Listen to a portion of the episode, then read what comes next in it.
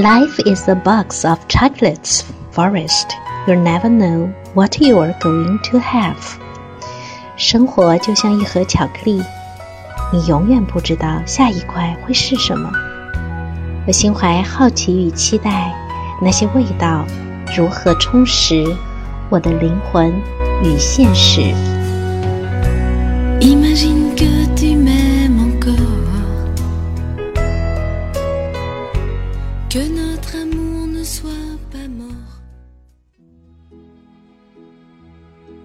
现在给大家朗读的是传说中，呃，爱因斯坦写给他女儿的一封信啊。那这封信其实是很有洞见啊。我们不管是不是爱因斯坦的亲笔，但是对我们来说，其内容依然是值得我们去学习，并且去展开我们对他的认真的反思，或者是认真的思考的。嗯，那这是一段中英文对照的信哈，我也想用中英文对照来把它阅读下来，因为我们会发现，实际上英文的表达和中文的翻译，呃，依然存在一些非常细致的差异。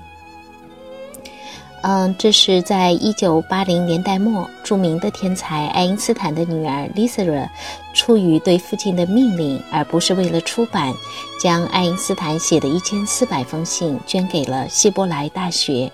一直到爱因斯坦死后二十年才公开其中的内容，而现在讲的这一封就是其中一封写给他女儿 Lisa 的信件内容。啊，信件是这样开始的：When I proposed the theory of relativity, very few understood me, and what will I reveal now to transmit to mankind will also collide with the misunderstanding and prejudice in the world. I ask you to guard the letter as long as necessary, years, decades, until society is advanced enough to accept what I will explain below.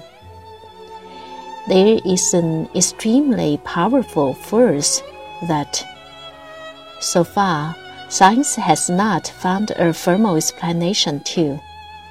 It is a force that includes and governs all others, and is even behind any phenomenon operating in the universe and has not yet been identified by us. This universal force is love. When scientists looked for a unified theory of the universe, universe, they forgot the most powerful unseen force. Love is light that enlightens those who give and receive it. Love is gravity because it makes some people feel attracted to others. Love is power because it multiplies the best we have and allows humanity not to be extinguished in their blind selfishness. Love unfolds and reveals. For love, we live and die. Love is God, and God is love. This verse explains everything and gives meaning to life. This is the variable that we have ignored for too long. Maybe because we are afraid of love because it is the only energy in the universe that man has not learned to drive at will. To give visibility to love, I make a simple substitution in my most famous equation. If instead of E equals mc, we accept that the energy to heal the world can be obtained through love multiple light by the speed of light squared. We arrived at the conclusion that the love is the most powerful force there is because it has no limits. after the failure of humanity in the use and control of the other forces of the universe that have turned against us, it is urgent that we nourish ourselves with another kind of energy. If we want our species to survive, if we're to find meaning in life, if we want to save the world and every sentient, sentient being that inhabits it, love is the one and only answer. Perhaps we are not yet ready to make a bomb of love, a device powerful enough to entirely destroy the hate, selfishness, and greed that devastate the planet. However, each individual carries within them a small but powerful generator of love whose energy is waiting to be released.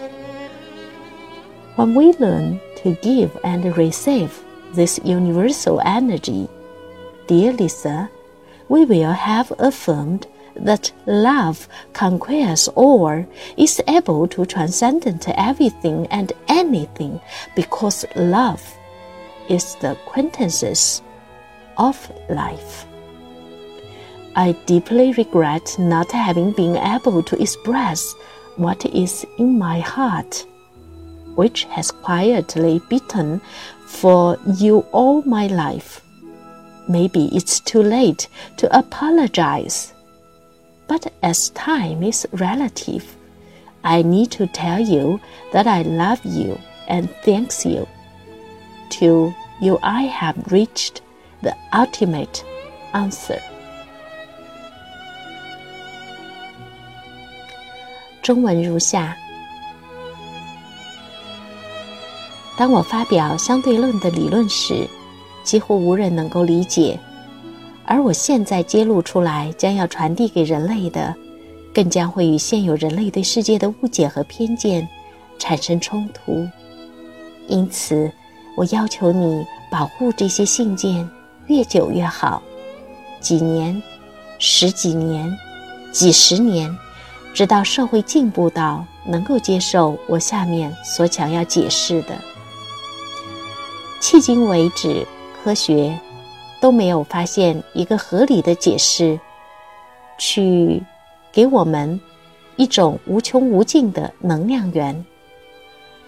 而这种无穷无尽的能量源，是一种生命力，包含并统领所有其他的一切，而且在任何宇宙的运行现象之后，甚至还没有被我们定义。这种生命力叫做。当科学家苦苦寻找一个未定义的宇宙统一理论的时候，他们已经忘了大部分充满力量的。无形之力，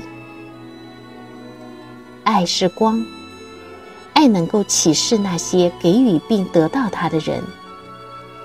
爱是地心引力，因为爱能让人们相互吸引。爱是能量，因为爱产生我们最好的东西，并且爱允许人类不用去消除看不见的自私。爱能遮盖。爱能揭露，因为爱我们才活着，因为爱我们死去。爱就是上帝，上帝就是爱。这个驱动力解释着一切，让我们的生命充满意义。这是一个我们已经忽略太久的变量。也许因为我们害怕爱，因为爱是这个宇宙中唯一的。人类还无法随意的用他们的意志去驾驭的能量。为了让爱能够清晰可见，我用最著名的方程式做了简单的替代法。如果不是 E 等于 mc 的平方，我接受治愈这个世界的能量能通过爱乘以光速的平方来获得，我们就能得出这样一个结论：爱就是最强大的力量，因为。爱无限制。在人类无法运用和控制其余所有宇宙上的那些与我们作对的能量之后，我们迫不及待的需要另外一种能量来滋养我们。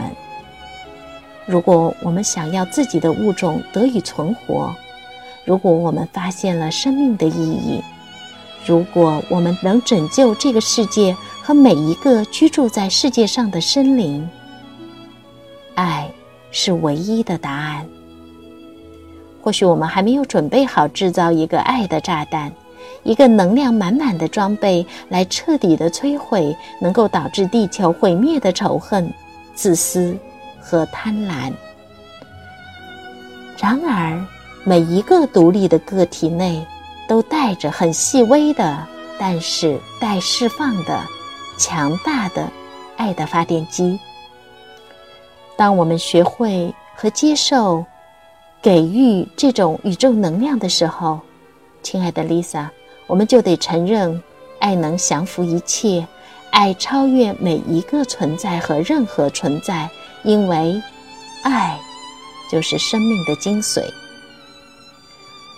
我深感遗憾，没有办法表达我内心深处的东西，这让我一生都为此而受鞭策。或许现在抱歉已经太晚。